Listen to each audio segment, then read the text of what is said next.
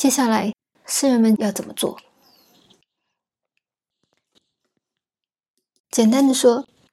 如果诗人们走的这个路向，基本上还是复制过去人已经开启过的做法。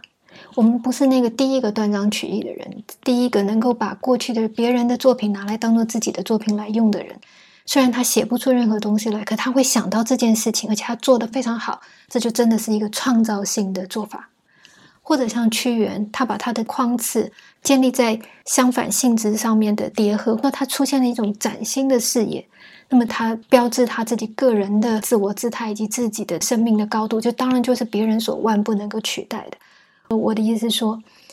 如果真的要标志你的主体，你必须在所有的东西上面超脱出来。换句话，你必须真正是一个独特的状态。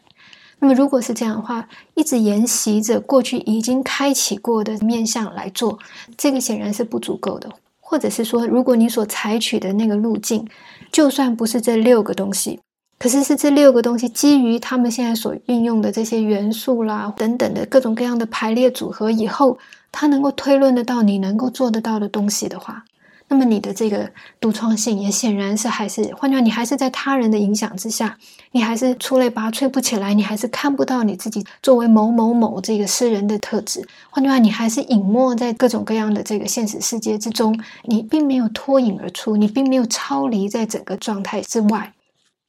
换句话说，有意识的寻求建立自己主体特性的这些诗人们，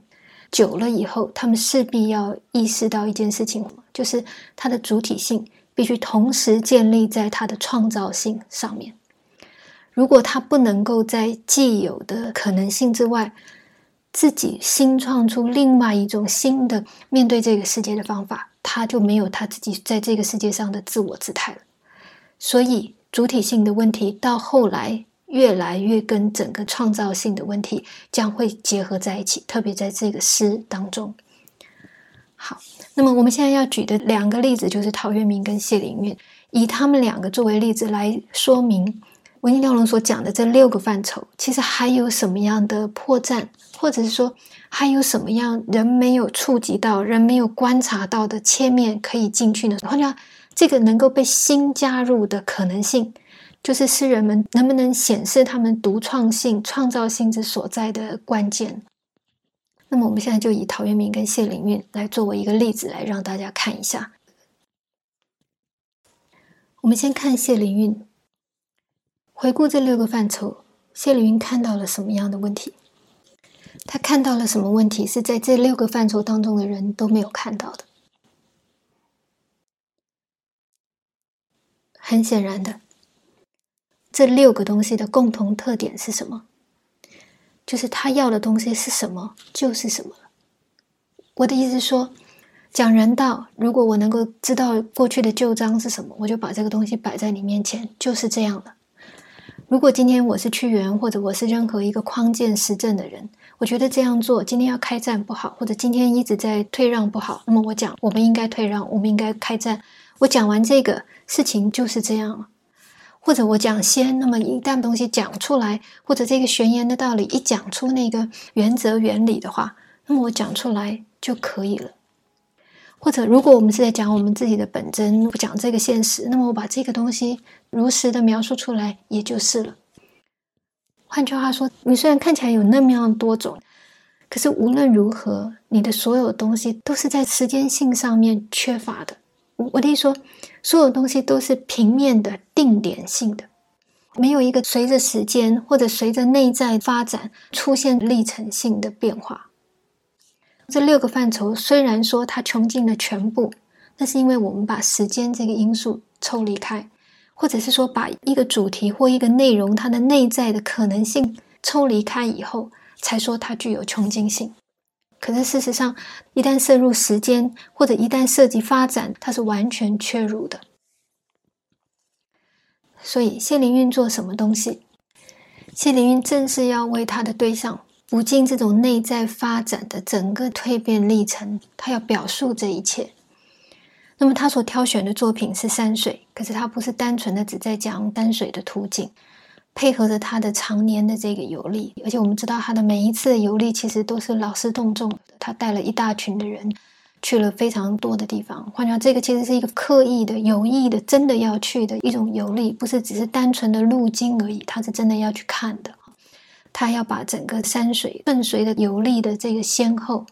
让他所描绘的山水景象的境界要越来越高。我弟说，他的这个境界必须是蜕变的。每一次所描述出来的山水里面，让你感觉到的这个精神层次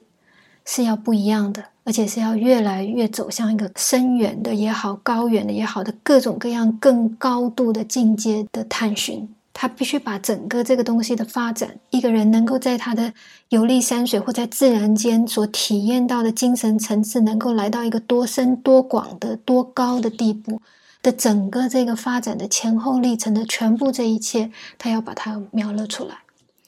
那么这样的一个描勒，其实有几个重要的意思的。一个是，如果连山水这个已经固化在世界上的一个既有状态，它其实都可以有境界上面的不断的这种跃升的话，这个不断跃升，其实就很像我们讲切磋琢磨一样，它的止境将会到哪里？这个将是无可限的。我我得说。你因为正看到谢灵运不断的、不断的在这个东西上面一直缔造出，或者一直发掘出、挖掘出，或者看到一种新的境界的可能性，这个境界也因此可以随。如果谢灵运能够活得更长，他能够行走得更远，或者他能够看得更多，这个东西是无止境的将会漫步在我们的面前。那如果现实世界的败坏跟丑陋是我们觉得难以突破跟克服的。谢灵运展示一种东西，它的美好境界，它的美好的可能性，它的丰富的这个充实性是无尽量的。那么，这一个对比其实是一个多么大的一个对整个现实非真理状态的一种超越。更何况山水是客观存在的。我我得说，如果有一个东西无止境的境界就在那里，它已经本来就在那里的话，它已经一直都在那里的话。那么这个超课是多么的有力量，这个是第一点。第二点，我们还要注意到的是，谢灵运他在讲这种无尽的精神境界的提升的表现的载体是靠什么东西？其实靠两个东西来达成的，一个就是山水，就按照自然界里面的各种各样的山川的这些样式；第二个是靠它的游历。可是问题是什么东西呢？是这两个东西都恰恰好是一个对立。精神有意识的自我提升的两个重大的元素，怎么说呢？山水无论如何，就算它能够体现多高的境界，可是归根究底，它其实本来只是物质。我得说，它是没有精神性的。这个是第一个。换句话说，以一个物的东西，我们要在物的东西上面体现人的精神性，这其实是一个极大的难题，因为它刚好对反你的精神性。物是没有心的。第二件事情，游历，游历是在指什么？当然，谢灵运非常用心的规划的，他要去尽可能的游历。可是问题是什么呢？游历终究无论你怎么规划，在你还没有看到那个景象面前，你其实是不能够完全预知那个景象究竟是什么的。换句话说，游历这个历程本身带着一定程度的偶然性，说不定你本来先去看到了黄山，哦，那么它的境界真的是很很厉害了。可是问题，你回过头来再来看日月潭，它变成一个小而美的，只是一个甜美的、清净的景象的时候，这种甜美性跟一个具有一种岁月的，或者是我说它的这个精神性的这个高低落差，其实是会马上兑现出来。所以，因为你的游历是偶然，你会看到那个东西，你不见得你后来才看到那个山水，从它本身的物的这个构造来说。绝对在境界上能够体现出一个比你之前所看到那个山水更高的状态的时候，这个游历就类似一种赌博的状态，充满了偶然，充满了你不能够操控的因素。这种偶然，这种你不可控性，其实真是一个对人的精神境界的提升来说是一个相当大的考验。你怎么可能在？看过黄山之后，来到日月潭，或者来到普通的一般的这种湿地或者一个海边，然后你居然眼睛所看到的那个境界能够比这个黄山更高，怎么让他能够按照这个境界历程应该有的这种前进跟提升的不断向前进的进度来对比出他们的差异？你怎么讲得出来这一切？所以，我我的意思说，第二个很重要的特点是。山水作为物，游历作为一个偶然的材料的选择，换句话让你在这里面有各种各样不能够掌控的因素。这两个东西，因为它对反你的精神的境界，本来按理应该所需要的这个条件，在谢灵运的这些诗里面，你就因此应该会可以看到谢灵运他极高度而别人所可能无法再取代有做到的这种真正在境界上面的。穷极一生的努力的求索，跟他的成就，他的能力也在这里完全体现出来给你看。所以很多人有时候会说，看到谢灵运的作品，觉得他里面有时候在讲一些人情的事情的时候，他都淡淡的，或者好像没有真的那样大的一种深情，而觉得对他有所批判。要注意的是，他的心本来就不是真的用在这个世俗人间的情感里面，他在讲的是一种。非常非常超拔的境界，他一直在锻炼这个，一直在试图去挖寻、建立这些东西，或者是一层一层的把新的东西再带出来的时候，他本来他的心就不会，他就对这个世间是淡漠的。可是，如果在这样的一个人已经全心全意用在一个更高境界的追索上的时候，他反过头来，他仍然是对这个世界非常温和。正从这里，你才看到真正属于他的一种非常雍容跟温和的一种一种存在在一个更高状态精神境界里面的一种人的姿态。所以他的作品，其实我我就说，你不应该用一种世俗的眼光，或者你只追求一种人情的角度来评价他，因为如果你这样做，你其实是没有对应到他真正在努力建构他自己自我姿态的那一个立足点。好，这个是谢灵运。陶渊明做什么呢？我们之前在第一讲的时候，就对他对这个友谊的想法，我们其实是有一点维持的。作为一个道理，我们说他其实是主观的，或者他有一点狭隘的，他也没有看到问题真正的症结。听起来像是在对他批评，可是实际上，我我的意思是说，这个才是他真正要做的事情。他所想到的东西，跟谢灵运或者其他诗人的最大的差别在什么地方？我们可以看那六个范畴，六个范畴，无论要不要讲一个更高的仙的或者形上的理想，或者是啊人道的理想，或者不讲理想，要回到一个本来的状态。无论在讲什么，这个背后都是价值。我得说，你不然把本真当做一个最高价值，不然把一个理想的人的东西当做一个最高价值，终究是有价值的。换句话说，你没有讲一个更高的理想性价值，只在讲一种本真状态的时候，你其实还是在讲一个你非常肯定的东西。听明白？可是陶渊明认为，如果我们还永远在追寻一些我们自己所肯认的东西的话，那么其实我们还只是一直活在这个没有真理的世界的正对面而已。换句话说，如果你只能活在一个东西的对反面，你无论如何，你还是受这个东西所控制，因为除了它的反面，你找不，你没有办法在直接就面对它的状态底下，直接就是它的情况底下存活。如果我们说思源情是一个在面对非真理状态时候用非真理的方式来操克它的话，那么陶渊明想要纯粹的做到这件事情，换句话说，他连一丁点的价值的标举，他都不要再做了。如果你还想标举一丁点的价值，那么你还否认你眼前的这个世界是这个样子的，所以你应该跟他一起，你应该站在他的同样的境地底下，在里面面对整个这个事情。所以，如果今天我们说陶渊明在讲有的时候，他还是非常非常自我的，他只在乎别人知不知道他自己。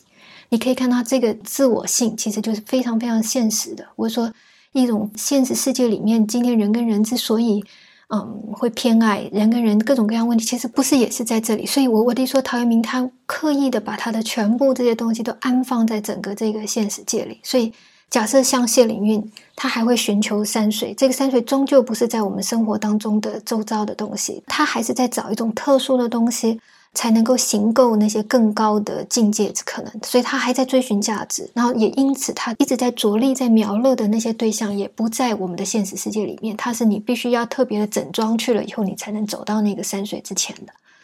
可是陶渊明要讲的什么东西？如果他是田园诗的最初的创始的这样的人的话，田园是我们所有人都熟悉，所有人都经历，就算你没有曾经生活过在里面，你也都知道它是亲切的。它就是在眼前的。换句话说，陶渊明想讲的那个世界，要摆在这个现实世界里，要真正纯粹的就摆在这个现实当中，而且一步都不愿意再跨出去。所以，如果我们看他在描述的那些田园的人情的话，我说你会看得到，虽然那些景色非常漂亮，可是它的漂亮是普通的。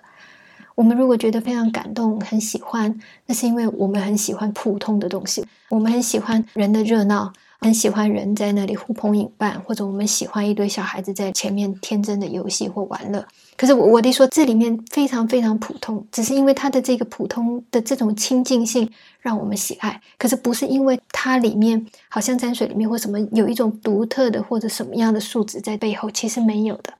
甚至是我们如果看陶渊明在描述他在隐居以后在田园里面遇到的一般生活在田园当中的这些人物的话。你会发现，他们所交谈的内容，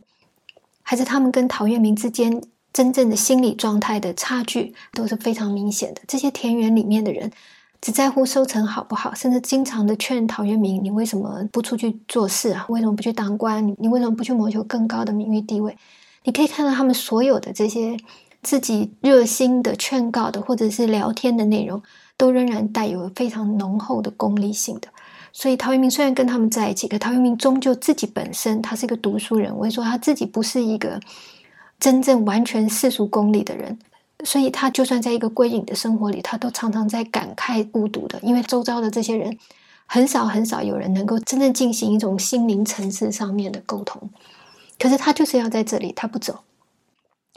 那所以他现在要做的事情就更加的困难，因为如果其他的这些世人还能够。因为一个东西是正确的，因为一个东西是有价值的，因为一个东西是美好的，是高尚的。啊，虽然这个高尚的东西没有办法变成整个这个世界的真理，可是可以变成他们自己的。虽然还能够这样做，以依据的这个东西，依靠的东西来让自己超克在眼前的这个状态。陶渊明想要选择的一种道路是什么？就是没有任何依靠。他不能够再拿任何依靠，一旦要拿依靠，他其实就一离开这个世界。一旦一离开这个世界，他反而就被这个世界所牵制。所以他必须安住在这里，不做任何东西超出这个现实世界本来已有的状态，甚至复制这个世界里面的无道、无真理，或者自我欺骗，或者他的功利性。他必须复制这全部的这一切，以这种。完全等同于现实，完全不离开现实的情况下来达成对他的超越。那么，这个其实就是一个非常困难的创作的问题了。你怎么可能找到这样的一条路？甚至连光想到要用这样的方式来超克这个现实，这个本身就是独创性的，就是创造性的，因为没有任何人可能想到一种无中生有的方法来完成这样的一件事情。那么，陶渊明怎么做？简单的来讲，他的做法大概分成两个方面，这个都是没有离开现实的。那么，首先就是，如果我要让我活在这个现实里面，还有一定的意义，不被整个这个现实吞噬。当然，第一个就是我要能够做到把这个现实里面好的东西指出来、点出来、说出来。一个屈服在现实世界里面的人，往往就是因为他只看到现实的负面。可是，如果我能够作为一个一般人，好好的活在现实里面，想必他其实看到某一些意义了，或者看到某一些就算不构成任何重大意义的东西，可是他可能被清晨的风、鸡鸣，或者井然有序的街道，或者种种的，我就说现实里面硕果仅存的少数的几件正面的东西，其实产生了莫大的鼓舞。纵然我们在人情里面，我们看到人通常都还是有一些现实性的。有各种各样功利的考量，可是，在功利的背后，如果你看到还是仍然有一点温情，有一点真情，那么他给你的鼓励也是非常非常的大的。所以，第一件事情，如果你要真正的安住在这个现实，你必须在这个现实里面看到它的好处在哪里，或者说看到它的美好在哪里。那么，当然，陶渊明要做的东西比一般人要更多了。一般人能够看到，也许就只有你家庭的某一种和乐，你的爱人对你的爱。换讲，我们常常看到都是一些零星片段，我们能够真正列举的东西是不太多的。可是陶渊明要做到一件事情，就是他要能够指出的现实上面的正面性，要比我们一般人要来的更多更多。换句话说，他活在这个世界上的时候，他的这个正面的力量之强劲，他必须要体现出来。所以他描述了各种各样的景致，各种各样的这些人情，而且微不足道的所有的这一切，他所做的这些努力，正是在首先在呈现这个现实当中仍然值得肯定的这一切，他要指点出来。我们一般对陶渊明的尊敬，或者对他的推崇，或者我们感动的，通常都是在这个第一个部分。我们看到他所讲到的这些风光，讲到的这种生活起居、晨昏作息的这一切。我们看到一种非常平常的，可是平常到让我们觉得珍贵的东西，所以我们觉得它非常的好，甚至我们在这里体会到它有具有某种德性。这个是他所努力的第一个方向。可是要注意到一件事情是，现实绝大部分是非真理。我说他第一件事情要做这个指出这个正面性非常困难，原因就是因为现实其实它的大部分的比例其实全部是负面的。它的正面的东西只能在一些光景里面出现，常常没有办法递连成一个完全正向的存在，或者一个完全整体的世界的风貌。就算是桃花源里面，也不见得全部都是纯粹正面的。这个以后我们会分析这个问题。所以在这个呈现现实正面性的这件事情上，如果陶渊明只止步在这里。那么他能够真正面对这个现实的力量，还是是非常局促跟有限，因为这些正面性的东西归根究底只占整体现实的极小的比例。这个世界不可能不是正面的东西，你偏要说它是正面，那么这就是自欺欺人了。所以正面性的东西再怎么样的努力的去列举，努力的去把它描勒出来，它终究是有限的。真正这个世界的事实是什么？是绝大部分是负面的。那么所以。真正陶渊明要用尽他的最大力量来做的东西是什么呢？反而是去面对这个现实的负面的这一面。面对现实负面的这一面，他的做法当然不是拿一个正向的东西去跟他对挡或者抵抗了，这个没有意义的。这个还是落入了其他人的那些走法里面，或者也只能划归在他的第一个呈现这个正面性的有限范围里面。所以他在面对现实负面性的时候，他其实真的要做的事情就是。那么好，我做一种东西跟你一模一样。换句话说，你如果你的这个现实是非常的啊自私自利的，或者你这个现实里面不讲真正对的东西，你只想讲你自己想讲的，你觉得自己重要的就重要，你想讲的这全部这一切东西，我就跟你一模一样。然后，如果这个现实只是一直在败坏东西，一直在毁灭东西，那么我也要来毁灭东西。换句话说，我要做到一种东西，几乎就是你的复制版。可是，在整个这个复制版里面，如果我也复制你，我没有建立出任何新的东西出来，没有任何正向性的东西出来。可是，在种种的这种情况底下，我却突然之间在某一瞬间，把整个跟你一模一样的东西，忽然变成另外一个样貌的话，或者让人在这种无意义的状态底下，非常非常负面的状态底下，又重新看到一些新的东西的话，那么我就超越你了。